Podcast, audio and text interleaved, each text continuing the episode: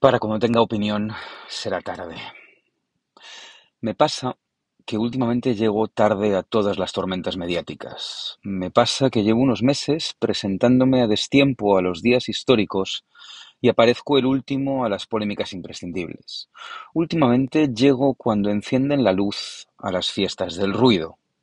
Y me quedo ahí a solas. No sabía muy bien qué decir, así que me quedo en silencio y me voy por donde vine callado. Me pasa que últimamente no tengo opinión, o no la tengo a la hora adecuada. Y me está gustando vivir a destiempo del jaleo. No pasa nada por dejar pasar la corriente y quedarse a mirar. He aprendido en este tiempo que ahora, para cuando tenga opinión, será ya tarde. Para cuando sepa qué decir, estaremos liados en otro asunto perentorio.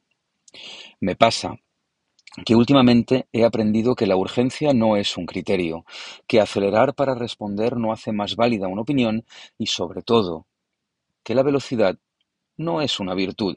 A ver, corriendo sí, corriendo la velocidad es una virtud, pero para casi nada más sirve de nada ir a toda hostia. Te lo digo yo, que ahora miro el crono cuando acelero, pero no cuando opino.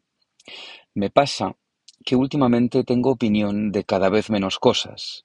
Como voy tarde a todo, me estoy volviendo un poco sordo para los días históricos que apenas duran un rato y puedo dedicar mi tiempo a seguir paseando entre jaleos sin quedarme a arder en ninguno.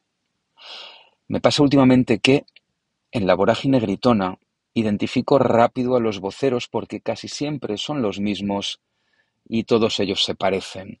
Las primeras gargantas del coro son los de la piel fina y el gatillo rápido. Los primeros que disparan por lo que sea también son muy delicados cuando ven brillar unos colmillos ajenos. Y ahora que releo estos párrafos pesados de lo que me pasa últimamente, creo que quizá no es para tanto y no pasa nada. A lo mejor no estoy llegando tarde y podemos quedarnos a charlar aquí los que hablamos cuando baja la marea. Un hotel en tu ciudad. Los hoteles en la ciudad propia solían ser espacios ajenos a la convivencia. Estaban ahí, pero fueron opacos. Poco a poco entramos en los hoteles en los que no nos hospedamos porque en ellos suceden cosas. Y casi todas las cosas que suceden son de comer, en Madrid están llenando los hoteles de estrellas y me parece bien, pero no he ido. En cambio, el otro día sí entré a redesayunar a Diomar, el proyecto de Nino Redruello, padre de Fismuller, heredero de la Ancha, en The Thompson, ahí entre Montera y la Plaza del Carmen, y me encantó todo lo que salía de su obrador.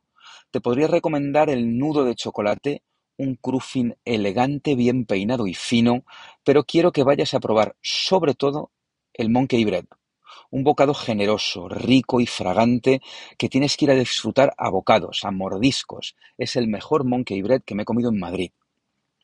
Lo que no te puedo recomendar es que pidas un buen café, porque no lo hay. Es sin duda la mejora más fácil que tienen en este comedor. Tirar eso y poner una cafetera.